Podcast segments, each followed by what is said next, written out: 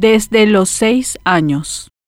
Hay que tener una mente enferma y criminal para abusar sexualmente de alguien y más aún si se trata de una pequeña e indefensa niña de 6 años. El pasado jueves nuevamente salió a la luz una denuncia de abuso sexual en la ciudad de Yaguarón, donde una adolescente de 13 años contó que su padrastro se habría aprovechado de ella sexualmente desde hacía 7 años. Y aunque haya un proceso judicial para demostrar la culpabilidad o no del sindicado, este tipo de personas no se merece la cárcel, se merece el infierno. El denunciado es un personal militar que, según las noticias, presta servicio en la División de Justicia Militar y que a estas horas ya se encuentra detenido a disposición del Ministerio Público. Este es uno de los tantos casos que se han denunciado en lo que va del año y las cifras van en alza. A mayo del 2022, el Ministerio de la Niñez y la Adolescencia Mina había reportado un total de 622 denuncias de abuso alarmante y a hoy esta cifra suma más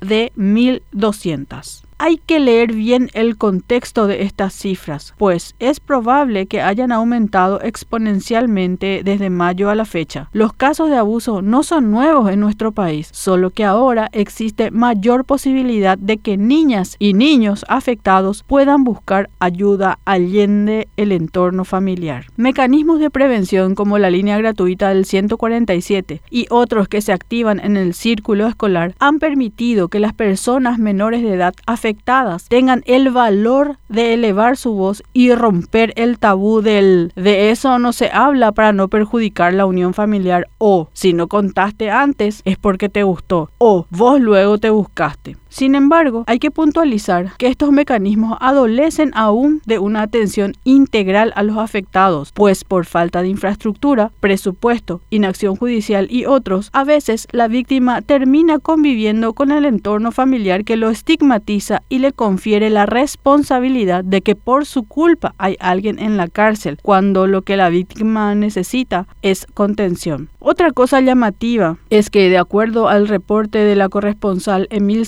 Ramírez, Yaguarón es uno de los municipios en el que se han presentado la mayor cantidad de denuncias por abuso en el departamento de Paraguay. La mayoría de los abusos ocurre dentro del entorno familiar, así como escolar, pues recientemente ocurrieron dos casos presumiblemente también en instituciones educativas, dice el reporte. Y este distrito es también el lugar que nos duele cada 31 de mayo cuando recordamos a Felicita Astigarribia o simplemente Felicita Mandarina, la pequeña vendedora de frutas quien fue encontrada al pie del Cerro Yaguarón violada y asesinada en el año 2004. El Estado debería tomar más en serio a los niños y niñas que denuncian abuso y no solo instalar el MINA porque es una formalidad para cumplir y ser buenos. Debe además brindar dar las herramientas necesarias para que el mecanismo funcione y los profesionales que se requieren porque los que están no dan abasto y la infraestructura adecuada para una contención a la víctima y a la familia a mediano y largo plazo. De lo contrario, seguiremos lamentando que hayan criminales sueltos acechando a criaturas inocentes.